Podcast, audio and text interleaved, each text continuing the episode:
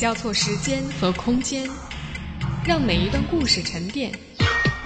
用新闻的视角打量我们的世界，用文化的笔触勾勒城市的轮廓。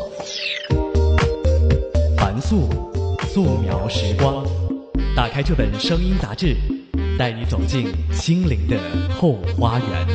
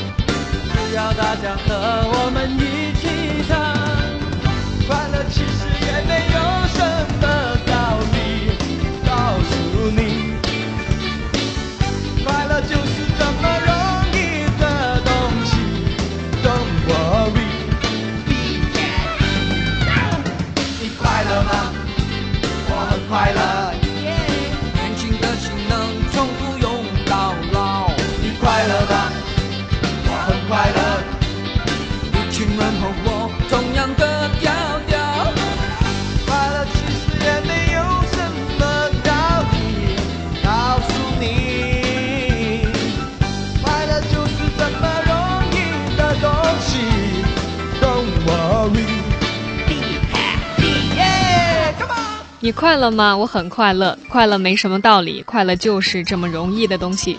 这首《快乐颂》呢，是庾澄庆二十年前发行的老歌。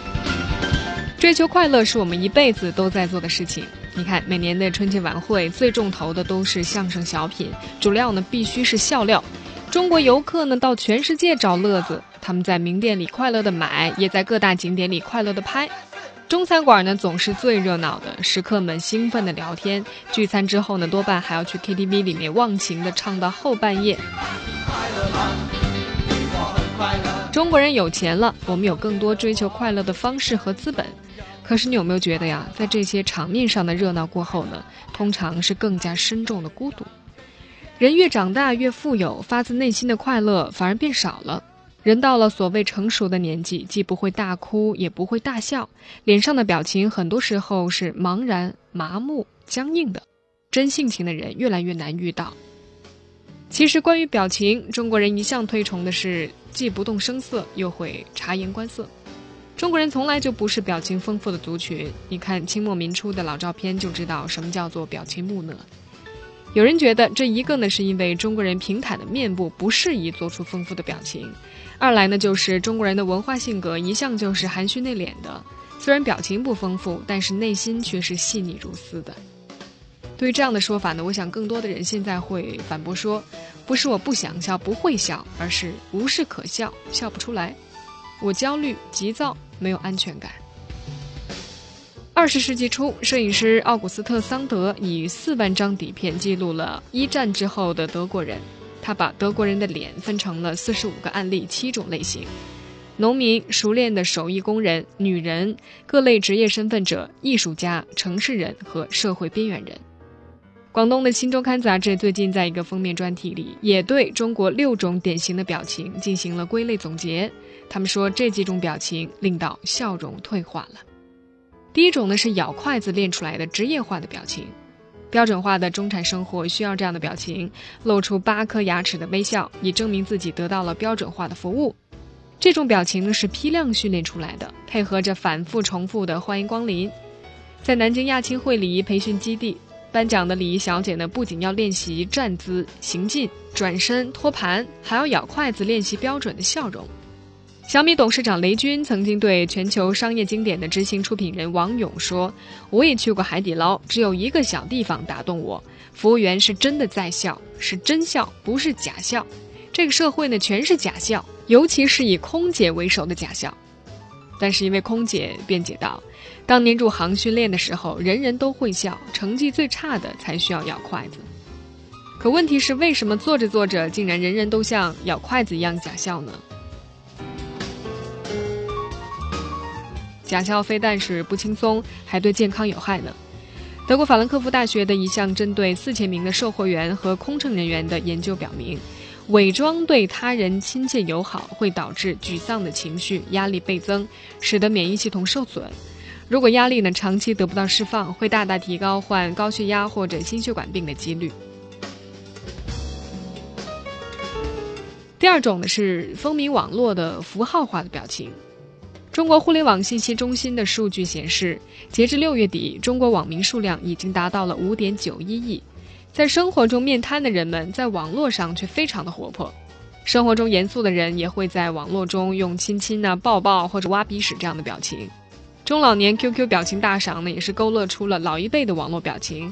他们偏爱大字和这些动图效果，和陈年金句撒娇卖萌呢，也是一点就通。对网络表情的需求是一个巨大的市场。国内最受欢迎的原创表情兔斯基已经被美国时代华纳所收购，新出的微信五点零呢也在试水表情包收费。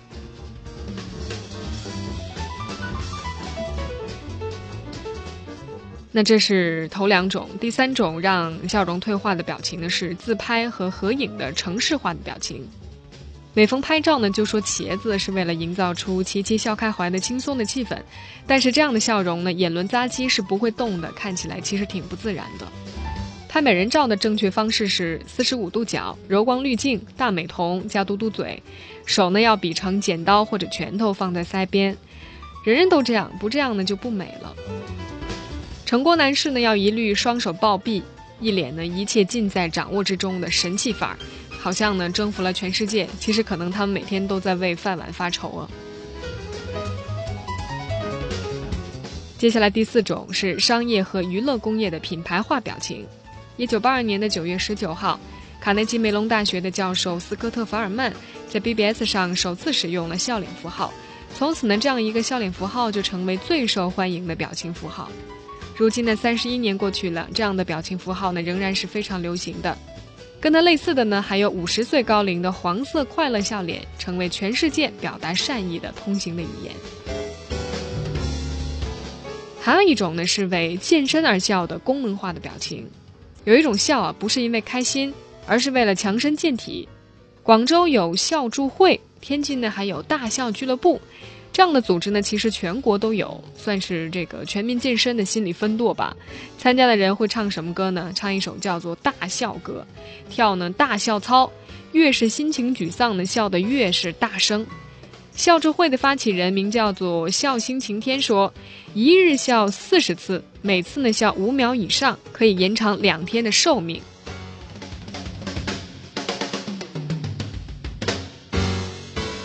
这最后一种呢，新周刊的总结说是电视角色扮演的娱乐化的表情。你从电视里面看中国呢，这是一个何等歌舞升平的时代。比如说，有二十四个佳丽和颜悦色的咯咯的娇笑，有四位导师被天籁之音惊艳的满脸抽搐，有回头的浪子忏悔落泪，更有受助的少女感激涕零。在娱乐的世界里，你所看见的都是节目效果。哭呢是为了引你哭，笑是为了逗你笑。小 S 曾经说：“以我对哈林的认识呢，很难想象他在中国好声音能这么激情。”各种娱乐节目拼命营销最强表情，感染观众。电视剧里呢也会撒娇卖萌，推出角色中的表情帝呀、表情后啊。只有电影是个例外，重要角色呢你必须特别的面瘫，不然呢还真显不出你的内涵和演技来。关于左右情绪和表情的诀窍呢？黑色幽默作家冯内古特在《没有国家的人》当中写道：“我编了谎话，他们都很高兴，于是我把这个悲惨的世界就变成了一座乐园。”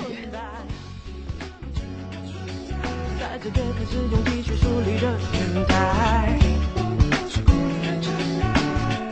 说雪一定要雪白，说谁是荒谬的英雄，我会是能人去行动，凭什么还是太虚妄？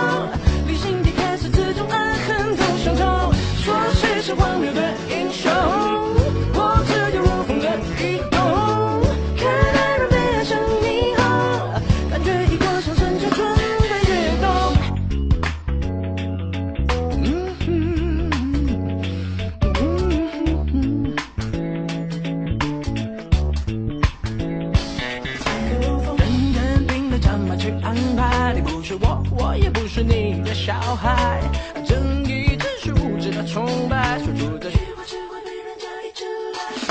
谁都没有资格说人坏，主观对人审判就是毫不应该。不是假的，其实是阻碍，没有人有资格说自己存在。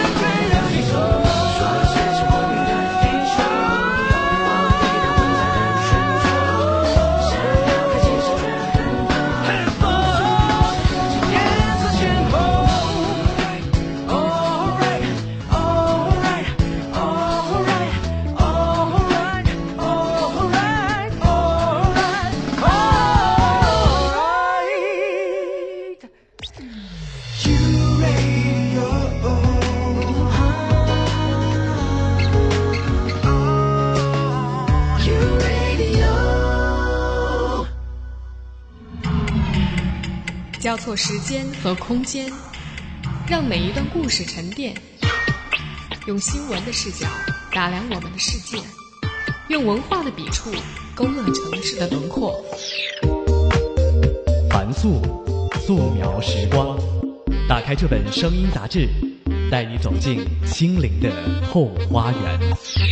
好，这里是素描时光，我是凡素。今天的主题呢，我们说中国表情。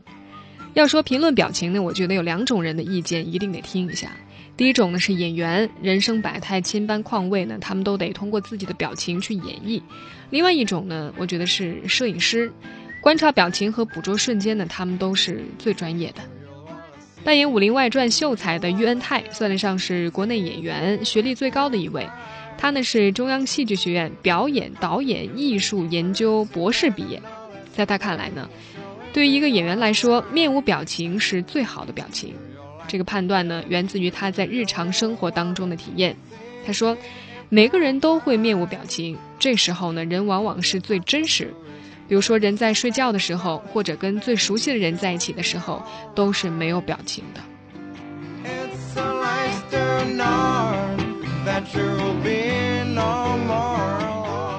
于恩泰还觉得演员的表情没有任何技巧可言。演戏的时候呢，大家以为表情是有技术可追寻的，其实不是这样。演戏的表情呢是自然而然的，就像生活当中，朱时茂啊，他喜欢耸右肩，陈坤呢喜欢耸右眉一样，他觉得这是最自然的一个反应。他也剖析了其中的原因，他认为呢，面无表情能够容纳最多的情感，沉静、静止、停止和安静都比表情更加的重要。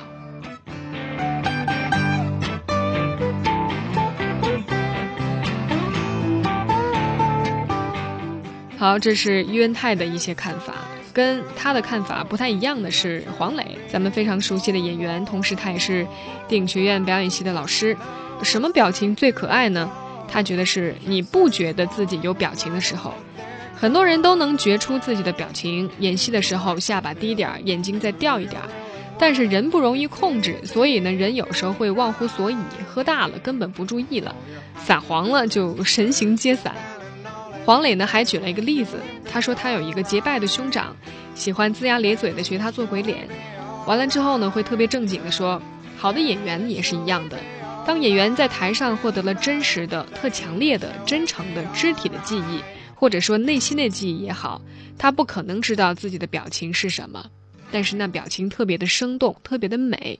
表情呢就叫做相，相由心生，是你整个内心世界的反应，思维、情感、人生状态的反应。黄磊觉得，表演呢包括艺术创作的前提是安全。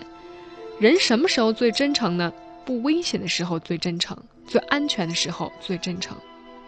如果说中国的现实是一台戏的话，这戏如果是危险的，谁会有真的表情啊？中国人今天的表情呢，就是模糊的、不清晰的表情。黄磊说：“咱们宣扬的一直是一种骄傲、阳光、积极向上的表情，就跟宣传画一样。尤其是这些年呢，随着经济的发展，越来越呈现一种模糊的表情。”黄磊他说呢，他去每一个国家呢，都会特别注意当地人的表情。他发现每一个民族或者地区都有特质的表情，比如说意大利人的表情是乐呵呵的，西班牙人的表情呢是懒洋洋的。黄磊的感受是他们的表情特清楚，特快乐其实也是一种清楚，特仇恨也是一种清楚，特郁闷呢也是一种清楚。这清楚呢其实是很好的，是一个民族心灵清楚的表现。黑黑的天空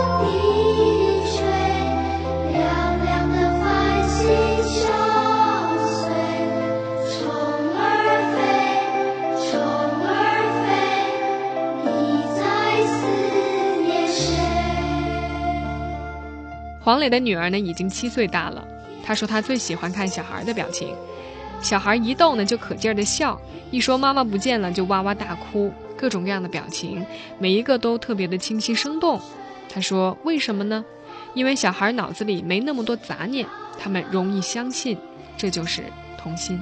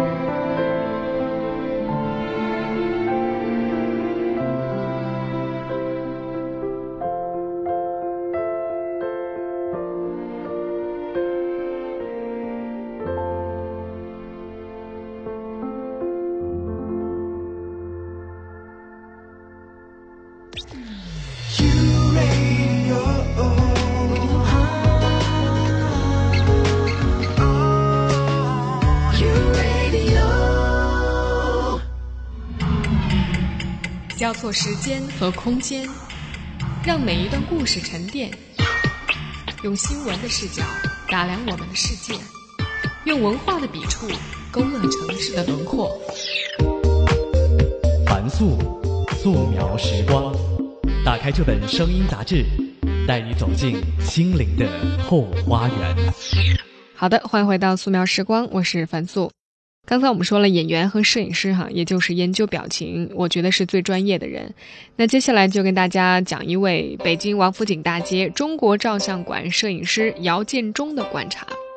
他呢是中国照相馆现在最老的师傅，五十二岁的他呢已经给人照相三十四年了。他的镜头也记录下无数张中国式的表情。姚建中回忆，从1979年参加工作到90年代中期，是照相馆最鼎盛的时候。尤其是90年代那会儿，一天呢最多能拍300人以上，周末和节假日呢得四五百人。他说拍的最多的是婚纱照，尤其是上世纪80年代那会儿。文革期间呢，由于被批为资产阶级的产物，婚纱照被禁了。到了1979年，中国照相馆恢复了拍摄婚纱照，从此就一发不可收拾，一天至少得有三百对儿，尤其是外地的到北京旅行结婚的，不到中国照相馆拍一套婚纱呢，就觉得是一种遗憾。在姚建中的摄影生涯中，见过最多也最真实的笑，就是在婚纱照的拍摄当中。他说他经常讲的一句话是：“你们笑一笑，高兴点儿。”那个年头呢，面对镜头，人的表情基本上都需要摄影师来指导，连拍婚纱照需要的甜蜜的笑，都是要靠摄影师的口令来唤起的。当时的婚纱呢，只有大、中、小三套，质地呢一般是薄纱，首饰呢都是塑料的，花还是假花，头发呢基本也不会烫，前面呢还会弄一个假头帘。在姚建中的回忆里呢，那时候的笑容和表情也像假花和假头帘一样。两个人全身半身各照一张，女人会全身半身单独照一张，男的呢一张半身照。五张照片里的表情姿势没有任何的意外，单调又保守。九十年代，港台影楼呢陆续进入内地了，刺激了摄影师和被拍的表情。那会儿开始呢，中国照相馆镜头面对的颜色呢，不再是简单的黑白蓝，女性顾客开始烫头发、穿裙子，也咧开嘴笑了。可以说呢，中国照相馆也见证了中国人拍照潮流和习惯的变迁了。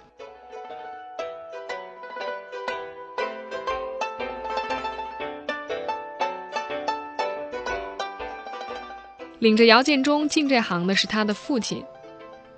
他的父亲呢，曾经为周恩来总理拍下一生使用的标准像，是一位著名的摄影师。一前一后，父子俩的镜头拍过无数人像照，也记录下不同时期中国人的面部表情、姿势站位、服饰装扮的变迁。姚建中说，刚入行的那会儿呢，父亲给他上了一课，让他用笔在纸上写下“中国甲油深”五个字。他父亲讲呢，一个字代表一个人的脸型。有国字脸，方方正正的；甲字脸是上面大下面小；油字脸呢是上面小下面大；身字脸呢两头尖。面对一张脸，按下快门之前，先要认清这五个字，才能去捕捉最好的表情。因为这一刻呢，姚建中像他父亲一样染上了职业病，出门在外呢，看着人来人往，忍不住呢就盯着人家脸看，琢磨脸上的表情构成。他说：“作为一个好的摄影师，你得引导人家。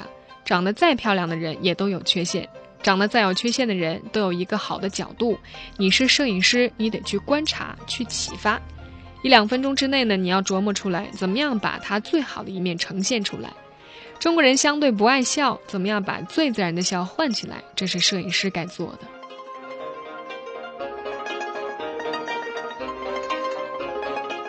姚建中还讲，过去呢，摄影师同时兼任表情启蒙师，给你摆什么样，导成什么样，顾客照出来的照片呢，最后就是那样了。排位姿势呢，也就是两种：横着坐，左边一人，右边一人；竖着坐的是前面一个，后面一个，真是标准的摆拍。那现在呢，就自由表演非常多了，都是说我想要你怎么给我拍，我需要什么感觉，你要抓我哪种表情。姚建中呢，有一个非常深刻的记忆。有一次呢，有一男一女来照相，女的呢穿的非常华丽，男的呢就穿着黑背心，一身的肌肉。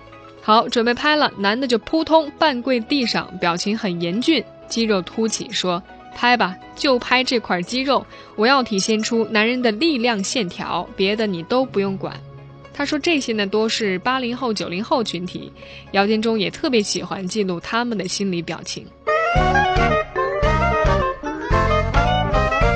这姚师傅说呢，以前啊总等着拍笑，现在是哭了的人家才要抓拍的表情呢，顾客更加的喜欢。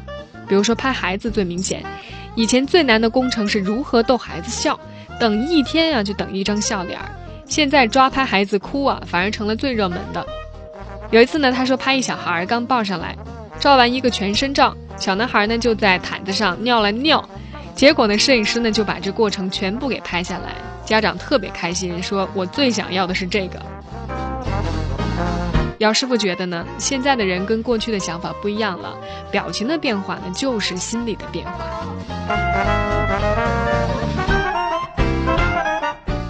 拍照这么多年，姚劲中拍过的人主要是分为三种：领导人、演艺界人士和普通人。领导人呢，基本上是标配动作，要传达正能量。大则体现国家形象，小则反映美好生活。摄影师呢，身兼古时御用画师的审美使命啊。他说，演艺界呢是最好拍的，不需要引导姿势、表情什么的，人家全部自带。站着能拍，趴着能拍，往左能拍，往右也能拍。没拍几张，人家就会过来说：“来，我看看这表情不好。”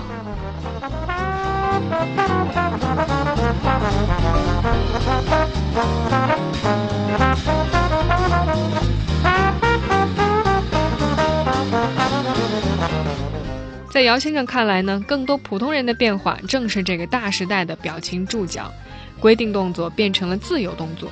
总之，人在镜头面前更像人了，更像自己了。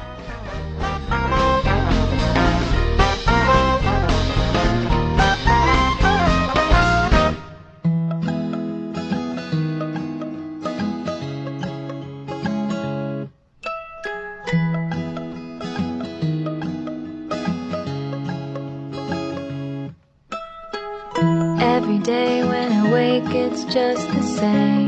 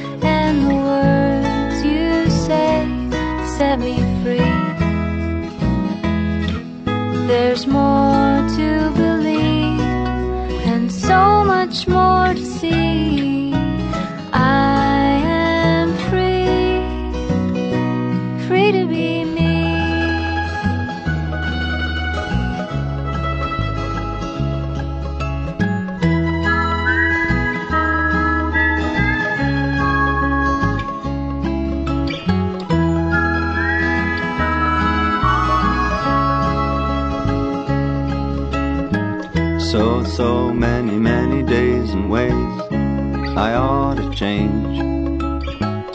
These are the thoughts that drown my brain. And I'm sinking deeper and deeper into a hole. I don't know where else to go. I see your face and you show me the way. And the words you say set me free. There's more to believe and so much more to see.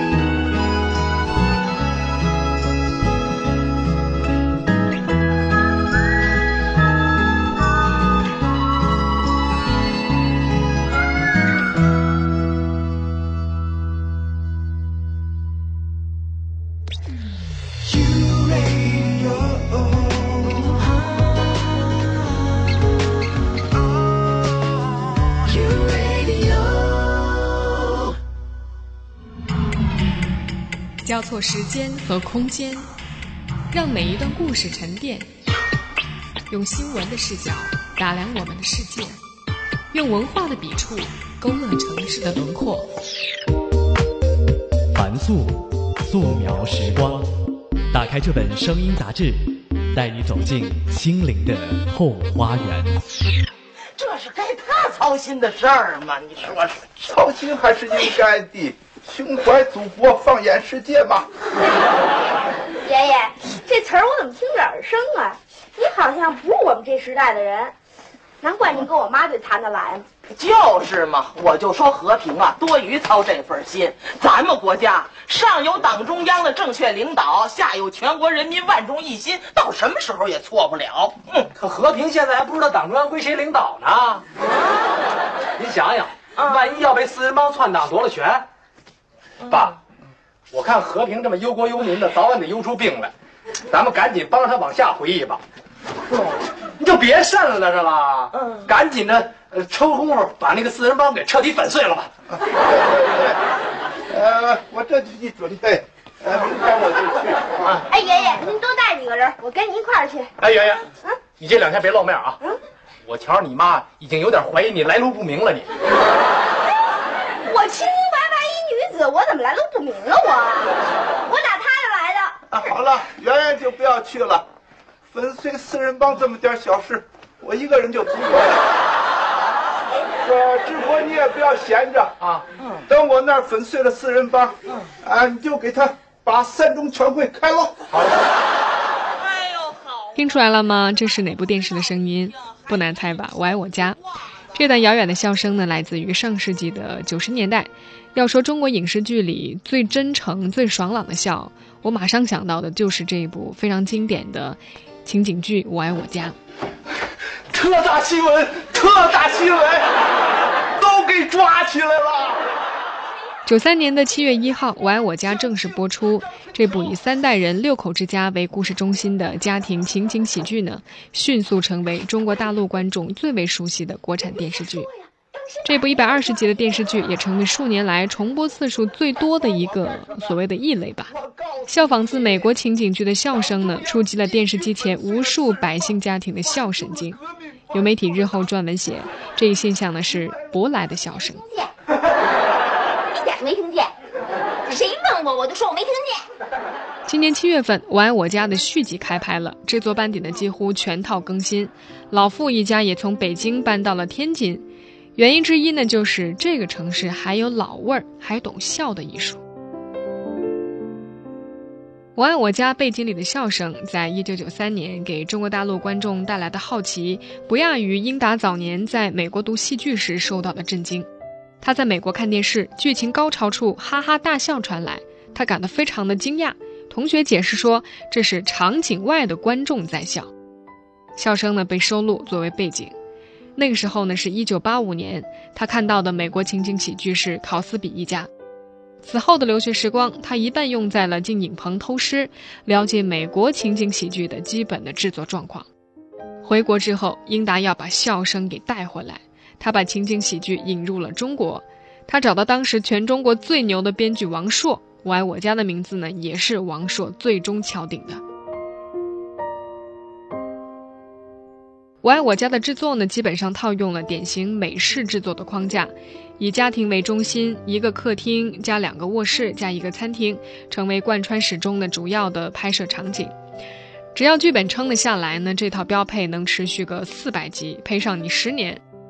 卡位时代走向的剧情，高智商的幽默，大量的新鲜语汇，让这部电视剧呢成为把脉日常中国的民间样本。我爱我家在当时中国的语境之下，被称为吃螃蟹的笑大胆，背后是谁？一个呢是刚才说的王朔，一个呢是梁左。他们领我爱我家既吻合并弘扬了“嗨，我也回来了”的五好家庭模式，又在语言上挑衅了很多固有的边界。从导演到编剧到演员，联手成功的把舶来的美式幽默本土化了。你马上就想起来了，啊！来来来来来来来来来来来来来来来来来，十月里香春雷，八一神州捷报飞。大爷，您这您这么一唱，很多人因为我爱我家学会了在电视机前笑，还是抱团笑。这大概是那个年代继春晚之外，一家人齐齐出动，守着电视机大笑的第二大场景了。林兆华的女儿林从那时候呢是《我爱我家》的执行导演，除了跟着英达导戏，他还有个要务就是收笑。他白天呢要去四处招呼人，拉来现场当观众，边看呢边录他们的笑声。他一般呢会这么问：“您有事儿吗？请您看个戏去。”对方说什么戏？最有效的回答总是宋丹丹演的喜剧，不亚于春晚。相当长的时间之内呢，《我爱我家》的拍摄现场总会有一百五十人左右的观众，他们的笑刺激着场景中的老傅、和平、贾志国、贾志新、贾圆圆更淋漓尽致的发挥。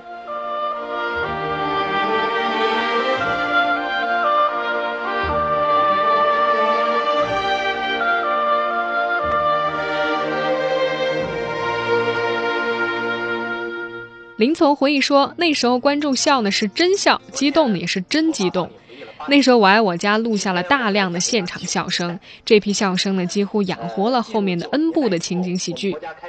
英达旗下公司制作的《候车大厅》《闲人马大姐》《新七十二家房客》《心理诊所》等呢，都是在我爱我家这里吃的笑声的老本儿，也就是罐装的笑声。”美国社会心理学家罗伯特·西奥迪尼在他的影响力一书当中呢，用情景喜剧中的笑声为例来谈社会认同。他说呢，这种笑声提示会产生渲染的效果，会让观众在不那么好笑之处呢也感到好笑，而让剧情呢看起来更加的有意思。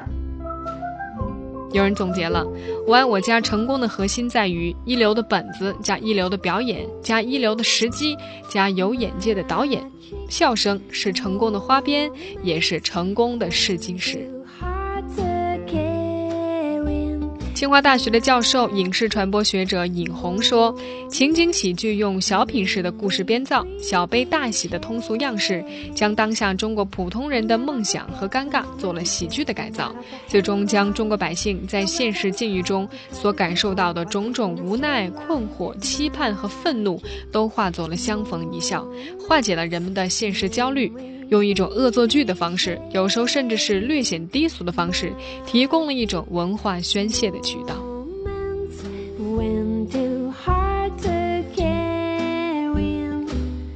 新版的《我爱我家》搬到了天津这个有着笑声渊源的城市。富明老人的扮演者本来是选中了马三立的儿子马志明，这位赢得过无数笑声的相声大家，却婉拒了这个角色。他说不敢接呀，相声跟影视表演不一样，不能只是逗乐。再说了，不乐可怎么办呢？不乐可怎么办呢？在作家史航看来，真正的情景喜剧应该是精英手段的精英作品。但是在眼下这个全民吐槽的时代，情景喜剧存在的必要性受到了更加苛刻的挑战。当年编剧们的智慧会巧妙地编织进台词，来嘲弄针砭这个让我们看不惯的世界。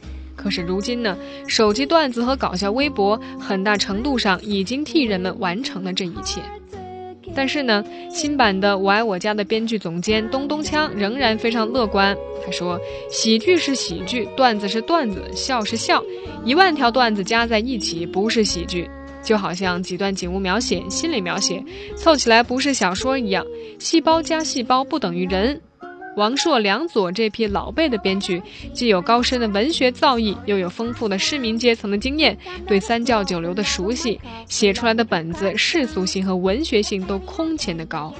中国是出产段子的国家，但目前还没有产出更好的喜剧。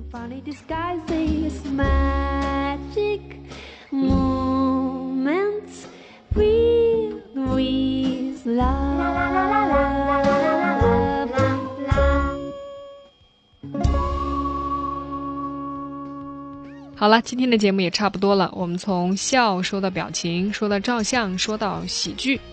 那确实啊，现实非常的骨感，有的时候呢，甚至是布满阴霾。但是笑呢，也许是对抗他们成本最低、最有精气神儿的武器吧。最后祝各位笑口常开，天天快乐。我是樊素，下周再见。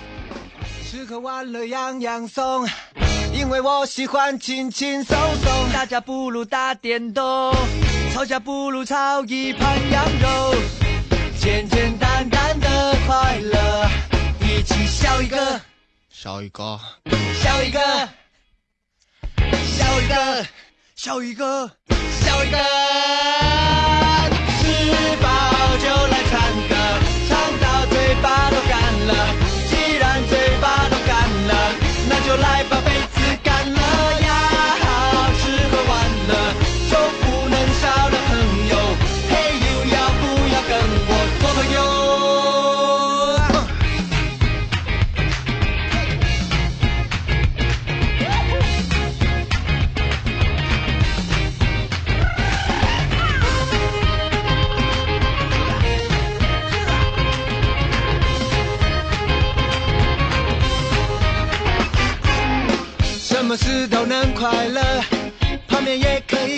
出新的，就像阿拉丁神灯，某个烟消也就搞定了，简简单单的快乐，就像 Superman。